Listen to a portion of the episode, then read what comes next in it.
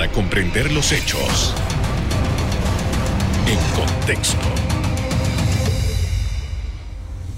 Muy buenas noches, sean todos bienvenidos y ahora para comprender las noticias las pondremos en contexto. En los próximos minutos hablaremos de cómo las medidas fiscales de las grandes potencias podrían impactar la política de atracción de inversiones de Panamá.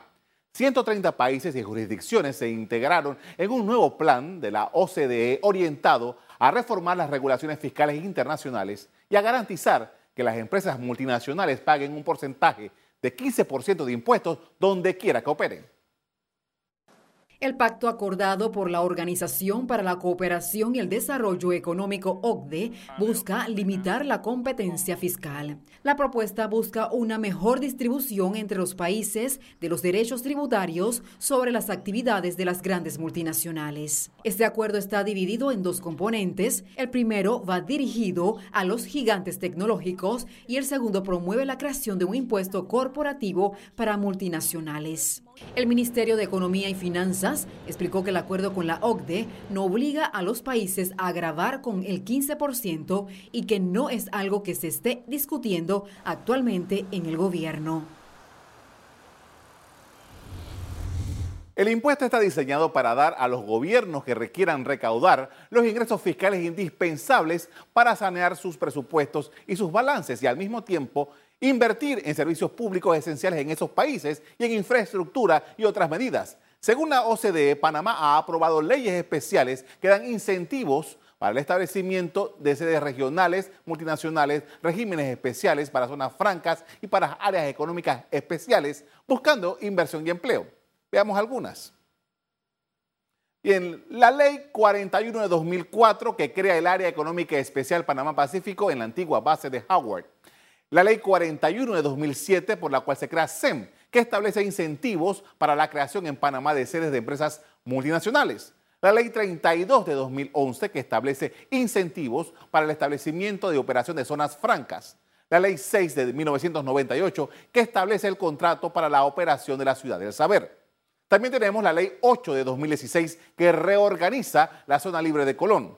La Ley 19 de 2001, que crea la zona franca de Barú la ley 159 de 2020 por la cual se crea EMA, el régimen especial para el establecimiento y la operación de empresas multinacionales para la prestación de servicios relacionados con la manufactura. El año pasado, el presidente Lauretino Cortizo sancionó esta última de esas leyes especiales promovida desde su gobierno. Los ministros de Comercio, Industrias y de Desarrollo Laboral hablaron de los beneficios de la legislación de EMA. Estamos convencidos que este régimen creará un nuevo sector de la economía que la hará más dinámica a través de la creación de plantas de producción, beneficiando y desarrollando diversos polos a nivel nacional. Nosotros hemos estado hablando de que este es un modelo de, también de las empresas multinacionales de, que hemos estado trabajando ya y que tenemos experiencia en Panamá y estaríamos hablando de alrededor de 7.000 empleos y la importancia también de esta ley es que permite que las empresas puedan ser establecidas en diferentes lugares, no necesariamente en áreas especializadas como Panamá Pacífico, que también tiene empresas eh, y que tiene un régimen especial, sino que puede ser instalada y creo que podríamos mirar hacia el interior del país y esto para nosotros sería muy importante. Con estas leyes, Panamá sacrifica su recaudación de impuestos para generar inversión, economía y empleo. Pero los países poderosos de donde provienen estos capitales lo ven como una amenaza.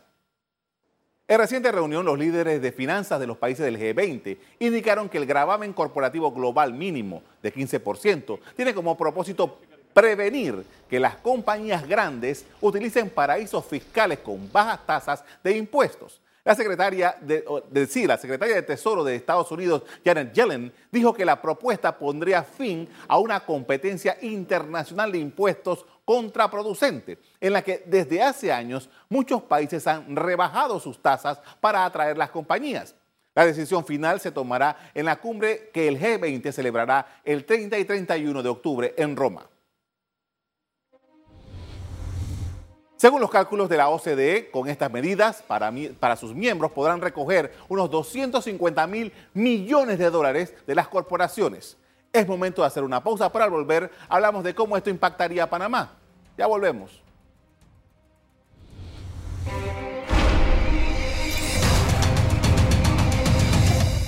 Estamos de regreso y con nosotros está el economista Felipe Chapman, quien nos comparte su visión de cómo el impuesto global podría impactar la política de búsqueda de inversiones extranjeras en Panamá. Buenas noches.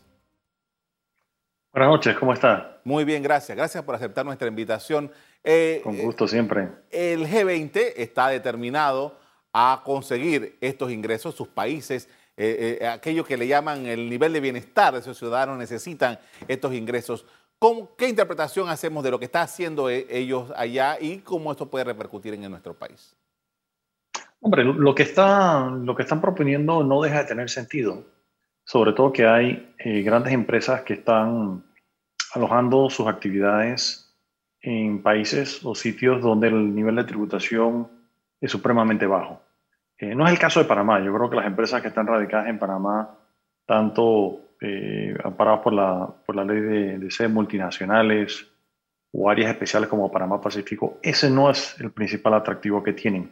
A diferencia, por ejemplo, de las grandes empresas tecnológicas, que son las que tienen mayor valor de mercado en capitalización, que generan la mayor cantidad de ingresos y utilidades, muchas de estas en la costa oeste de los Estados Unidos están, eh, tienen actividades, por ejemplo, basadas en Irlanda, en Bermuda eh, y en una cantidad de otros sitios donde eh, el principal atractivo que tienen esos sitios es una tasa al impuesto sobre la renta muy baja, que no es el caso de Panamá. De aplicarse ese, esa renta mínima de 15%, a mí francamente no es, no es lo que más me preocupa para el caso de Panamá. Y en caso tal de que hayan unas empresas donde sí sean sensibles para eso, pues habrá que examinar la legislación para ver qué hay, qué otros atractivos puede ofrecer nuestro país para retener la actividad de esas empresas en el país. Ahora bien, si esas empresas que se quedan en el país se ven obligados indistintamente a pagar un impuesto a la renta que hoy en día no pagan, eh, sí debe haber el derecho preferente de que ese impuesto primeramente se quede en el país y ese impuesto pagado en Panamá se aplique como un crédito en su sitio de origen, a diferencia de lo que está ocurriendo hoy en día. El caso que mencioné, esas empresas, pues el nivel de tributación es bajo, eh, y realmente no hay ningún eh, un esquema parecido al que acabo eh, de explicar. Es decir, de ocurrir y logramos retener esas empresas, sucede que estaríamos recabando impuestos adicionales que hoy en día no tiene nuestro fisco. El tema aquí central es el impuesto sobre la renta. La renta, que dicho de otra manera, es lo que ellos se ganan en una actividad desde un país como el nuestro. Sí, lo, que va a quedar, yo, yo creo que la actividad que sí va a ir desapareciendo a nivel global son actividades donde eh, la renta que se genera eh, es en ausencia de una presencia física, donde realmente se está realizando o ninguna o muy poca actividad en el sitio donde está registrado eh, esa empresa. Ese concepto yo creo que va a ir desapareciendo a nivel global. en una época fue muy importante para muchos países registrar ese tipo de actividades eso va a ir desapareciendo. Y e, e, incluye, por supuesto, en el caso de Panamá. Pero cuando Panamá vemos el gran impacto que tiene en el empleo, no solamente en que empresas están registradas en el país como una sociedad anónima, es realmente el valor agregado que nos crea nuestra economía porque emplean personas, gastan en alquiler de oficinas, en insumos, en vivienda, en transporte y en una serie de otras actividades que tiene un efecto cascada en la economía panameña. Eh, una vez que eh, algunas de esas grandes empresas estén establecidas en Panamá, y sería interesante que ustedes mismos los, los entrevisten, a, ver qué, qué, tienen que decir ellos y qué opinan.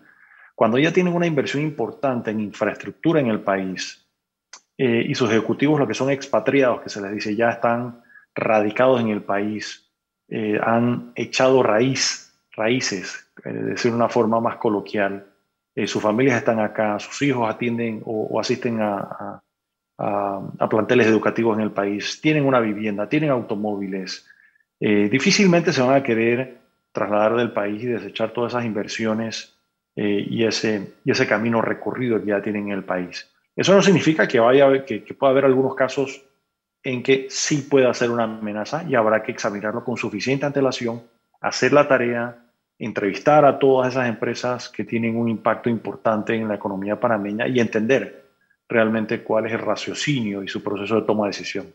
Ante esto que está ocurriendo y que, bueno, ya como dije antes, eh, va a haber una próxima reunión en Roma y seguramente esa no va a ser la última reunión, sino que ellos van a seguir evaluando todas las posibilidades que tienen para que estos estados de estos países puedan recaudar lo que, lo que quieren recaudar. ¿Qué tiene que hacer Panamá? ¿Qué es lo que tiene que ver de todos estos elementos que se están presentando Panamá, la economía de Panamá, qué tiene que tomar en consideración? Yo creo que tiene que tomar en consideración dos cosas que ya mencioné. Uno, hacer la tarea con eh, previa antelación, con la mayor antelación posible, revisar todas esas estructuras que tenemos eh, para entender si eh, nos va a afectar o no, si vamos a perder la presencia de algunas de estas empresas, contactarles, entrevistarles, entender qué están pensando y cómo esto puede afectarles y, y cómo va a ser su proceso de toma de decisión, de forma tal de que si tenemos que hacer ajustes legislativos lo hagamos con suficiente antelación eh, y no nos tome desprevenido. Eh, yo creo que eso, eso, es lo primero. Lo segundo, simultáneamente, es en caso tal de que se aplique este impuesto o este régimen eh, de impuesto global a la renta, asegurarnos de que esas empresas que, se, que permanezcan en Panamá puedan pagar ese impuesto en Panamá y que se les permita que ese impuesto pagado en el país se aplique como crédito a su renta en su país de origen. Eh, de forma tal de que eh, no se pierda eh, ese beneficio ni esos ingresos. Pero fíjate que más allá de eso me preocupan más son las listas discriminatorias, más que ese régimen de, de, impuesto a la renta mínimo del 15%. Yo creo que para nuestro país es mucho mayor amenaza, un tema que ya has evaluado aquí en tu programa en muchas ocasiones con expertos de, con distintas opiniones. En la mía, siento yo que es, que es una amenaza latente que nos puede aislar del mundo y eso sí puede provocar que algunas de estas empresas se retiren del país. Yo veo eso como una amenaza mucho más importante y creíble que un régimen mínimo de impuesto a la renta. Eh, justamente creo que a final de año o comienzos del otro se debe estar eh, reuniendo eh, Gafilat para revisar los últimos esfuerzos que ha hecho Panamá. quisiera saber en este momento cuánto estira Panamá, si Panamá se mantiene en, o es mantenida en este régimen de listas grises. Eh, ¿Cuánto puede vivir Panamá con esto? Porque muchas, he escuchado, todavía se escuchan voces que dicen, no, que ellos hagan lo que quieran, nosotros mantenemos nuestro régimen, mantenemos nuestra soberanía, pero el riesgo, ¿cuánto Panamá puede estirar esto manteniéndose dentro de una lista como esa? No sé, no sé cuánto tiempo va a durar, pero no me cabe la menor duda de que el impacto a mediano y largo plazo va a ser material para el país por varias razones. Uno, empresas se van a retirar del país eh, porque no van a aguantar la presión que van a tener sus países de origen o sus principales reguladores. Y lo otro, eh, cada vez menos vamos a ser atractivos para la inversión directa extranjera, o por lo menos del tipo y perfil de inversionista que queremos atraer, que sea el perfil, el inversionista de vanguardia, a nivel global y vamos a traer entonces inversiones de segunda, tercera, cuarta o quinta categoría en términos eh, de gobierno corporativo muy pobre por parte de esas empresas, empresas que sean señaladas ampliamente por actos de corrupción, eh, empresas que no gocen de una buena reputación. Eso se va a traducir en, en, costos financieros para el país, para todos en términos generales. Primeramente para el gobierno, para el Estado, porque se va a percibir como eh, un sitio de mayor riesgo para hacer negocios, posteriormente para el resto de la economía privada, tanto para bancos, empresas como personas y hogares. O sea, se va a ir decantando hacia toda la sociedad. Eh, y eso lo que va a ir paulatinamente es aislándonos del mundo. Por supuesto que podemos tomar la decisión de que queremos vivir aislados del mundo. Es una decisión soberana, lo podemos hacer. El debate inteligente es, ¿es eso conveniente o no? Es decir, eh, ¿cuál sería el peor de los males? ¿Hacer o no hacer? Ninguno de los dos está libre de costos, sin lugar a duda. El cumplir con todas esas exigencias de la GAFI o el GAFILAT, gustenos o no, que están encaminadas a combatir el blanqueo de capitales o el financiamiento eh, al terrorismo, a las armas de destrucción masiva, gustenos o no que los países estén imponiéndonos esas, eh, esas actividades, eh, podemos tomar la decisión de no, de no atacarlas, de no, de, no acatarlas, de, no cumplir con ellas. Bueno, la consecuencia será irnos aislando del mundo. Por eso ahí es un dilema en el cual hagamos o no hagamos va a tener costos. Mi recomendación es evaluar qué es menos costoso para el país y qué puede ser más atractivo para el país a largo plazo. Por ejemplo, cumplir con todas esas medidas va a tener un costo negativo a muy corto plazo. No me cabe la, duda y en eso estoy totalmente de acuerdo con quienes están opuestos al cumplimiento de estas medidas. Pero por el otro lado, del otro lado de esa moneda, la otra cara es que a mediano y largo plazo, creo yo que el aislamiento global va a ser mucho más caro y perjudicial para el país versus no cooperar. Con esto vamos a hacer una primera pausa para comerciales. Al volver, seguimos hablando de este tema. Ya regresamos.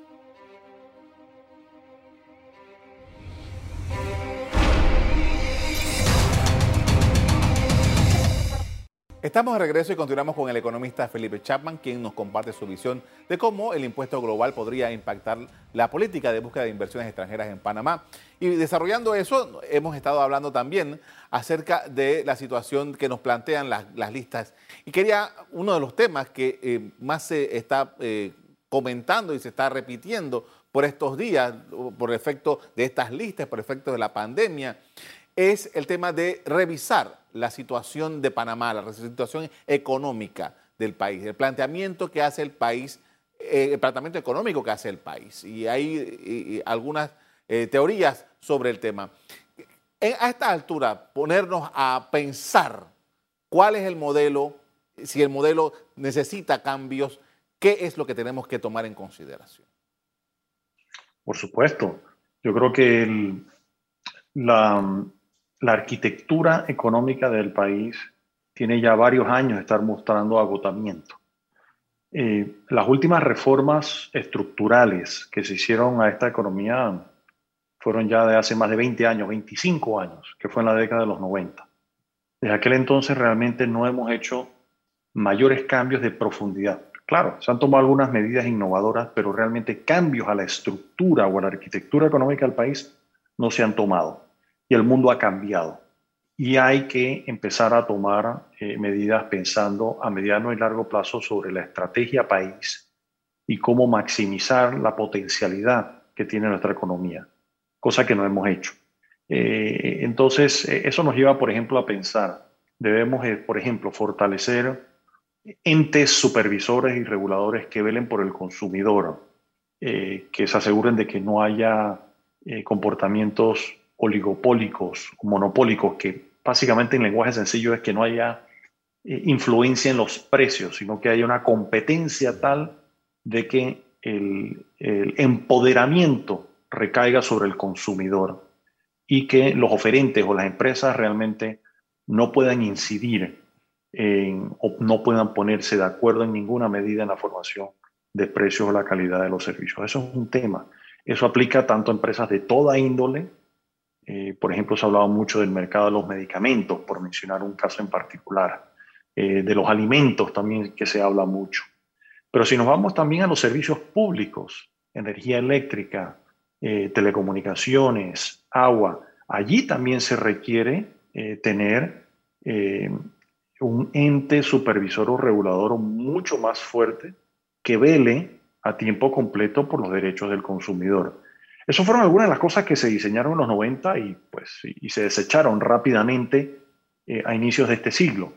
Y tampoco le hemos podido poner, ponernos prestado debida atención a la reforma judicial. La reforma judicial es fundamental para atraer y mantener inversiones locales y extranjeras.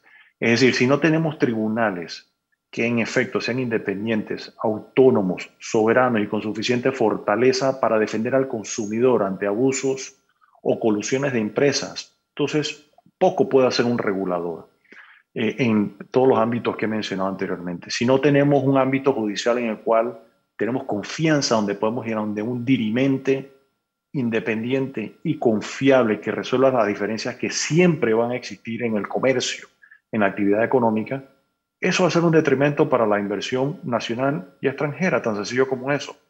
Si hay impunidad, eh, si por ejemplo hay corrupción y lavado de capitales que quedan impunes, como ha ocurrido hasta ahora, en su inmensa mayoría. Hay casos en los cuales sí ha funcionado la justicia, pero son una minoría.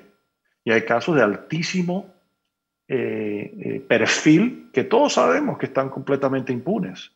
Todo eso incide en nuestra capacidad de crecer eh, económicamente. Entonces estamos hablando desde reformas económicas y también políticas, reformas a nuestro, a nuestro órgano legislativo, donde está, está dominado por la demagogia, por la improvisación, el poco análisis, la superficialidad en la toma de decisiones, eh, sin ningún tipo de debate técnico ni consulta técnica sobre temas altamente complejos. Bueno, nuestro sistema judicial ya lo he comentado, realmente la confiabilidad en el sistema es casi nula, para no decir negativa o inexistente. Y igualmente algunas reformas en el, en el órgano ejecutivo. Se han mencionado algunas, como por ejemplo regresar a la planificación estratégica económica, extrayéndolo del Ministerio de Economía y regresando a tener una oficina de planeamiento estratégico de planificación estratégica adherida a la presidencia de la República. Eh, y ahí podríamos hacer una lista, Carlos, larguísima de muchas reformas que deberíamos hacer para dinamizar la economía. Eh, eh, y temas inclusive que a veces se nos olvidan la importancia que tienen a futuro, el tema de la seguridad social.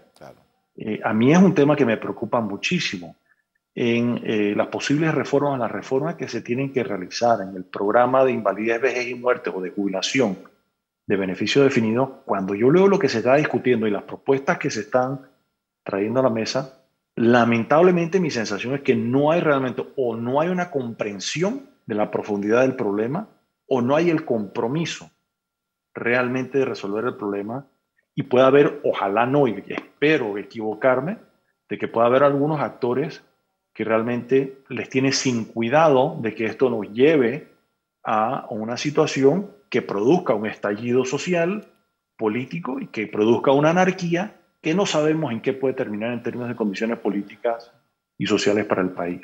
este, este, planteamiento que usted hace, que es un planteamiento de una, de una visión profunda de un país, eh, nosotros en año y medio vamos a estar de nuevo en periodo electoral. Y la educación, que no se me olvide, perdón. Educación también.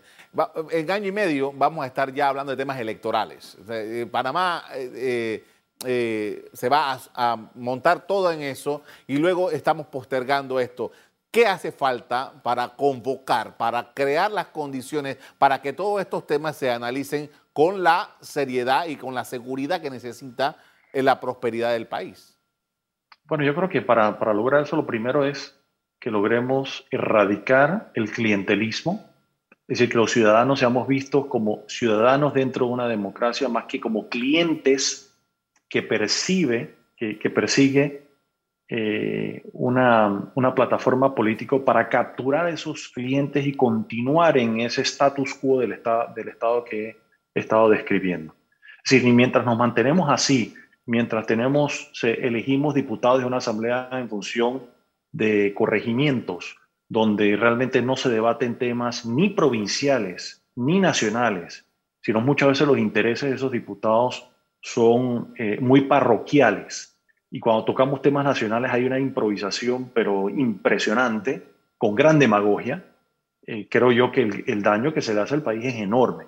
Si en la medida que no estemos dispuestos y comprometidos a erradicar eh, esas costumbres destructivas, es muy difícil que, que, realmente prosperemos si queremos llegar a ser a un país de alto ingreso, donde haya, ojalá, cero pro pobres o menos pobres, con una clase media fortalecida, con mejores ingresos. Lo contrario va a seguir siendo un país que va a continuar creciendo, pero va, va a mantenerse muy similar a lo que tenemos hoy en día. Es decir, como decían como está la famosa frase que le atribuyen a Albert Einstein, que no sé si, si realmente es cierta, es, si continuamos haciendo lo mismo, no hace sentido esperar resultados diferentes. Eh, finalmente, eh, me queda un poco tiempo, pero quería preguntarle, eh, nosotros en Panamá podemos, podemos, todavía hay margen en el país para crecer con lo que ya tenemos sin hacer ningún cambio profundo, sin tocar las estructuras del Estado, sin tocar la arquitectura económica del país, mi respuesta es no. Vamos a crecer, vamos a continuar creciendo, pero a niveles muy similares, por ejemplo, a lo que crece la población, un, nivel vegetativo de crecimiento muy bajo de forma tal de que el ingreso por habitante va a crecer muy poco y vamos a empezar entonces a quedarnos rezagados. Y realmente va a haber muy poca o nula movilidad socioeconómica. ¿Qué significa eso? Que el que está a nivel de pobreza probablemente salga de la pobreza extrema, pero no va a subir a la clase media. Y el que está en la parte media de ingresos del país no va a tener oportunidad de crecer a niveles de ingresos medios altos o altos. Le agradezco mucho por habernos acompañado esta noche con sus eh, pensamientos sobre estos temas económicos importantes. Muy amable. Con gusto. Con la pandemia, las posibilidades de reanimar la economía del país se han vuelto más complicadas y las decisiones del G20 son para tener cuidado. Hasta aquí el programa de hoy. A ustedes les doy las gracias por acompañarnos. Me despido invitándolos a que continúen disfrutando de nuestra programación. Buenas noches.